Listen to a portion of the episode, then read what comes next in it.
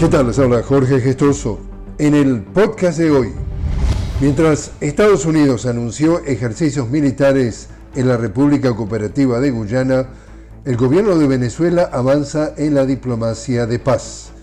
El canciller venezolano se reunió con el presidente pro tempore del CARICOM para informarle sobre los resultados del referéndum del 3 de diciembre sobre el Esequibo.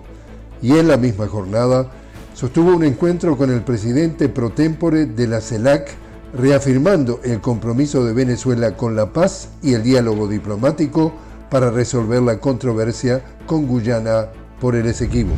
La Media Luna Roja Palestina informó que decenas de palestinos murieron como consecuencia de un ataque aéreo israelí próximo a un hospital en Gaza. En los ataques israelíes en Cisjordania en la madrugada y la mañana de hoy dejaron numerosos muertos y heridos. El Consejo de Seguridad de la ONU se reúne para abordar la situación en Gaza ante el pedido del secretario general de la ONU, Antonio Guterres, de un cese al fuego inmediato, quien califica la situación del pueblo palestino como catastrófica. Los ataques de Israel ya han dejado más de 17.000 palestinos muertos, 7.700 de ellos niños, 44.000 heridos y unos 2 millones de desplazados.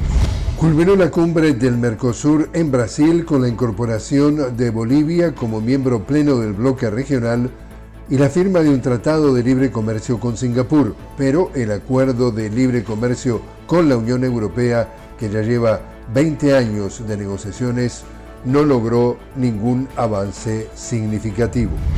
Y este viernes, el papel de la juventud y la infancia, tanto como agentes de cambio como víctimas de la emergencia climática, se debate en la COP28 celebrada en Dubái. Y así es como está el mundo. Les habló Jorge Gestoso. Los invito a que me acompañen en un nuevo podcast de La Noticia con Jorge Gestoso. Hasta entonces.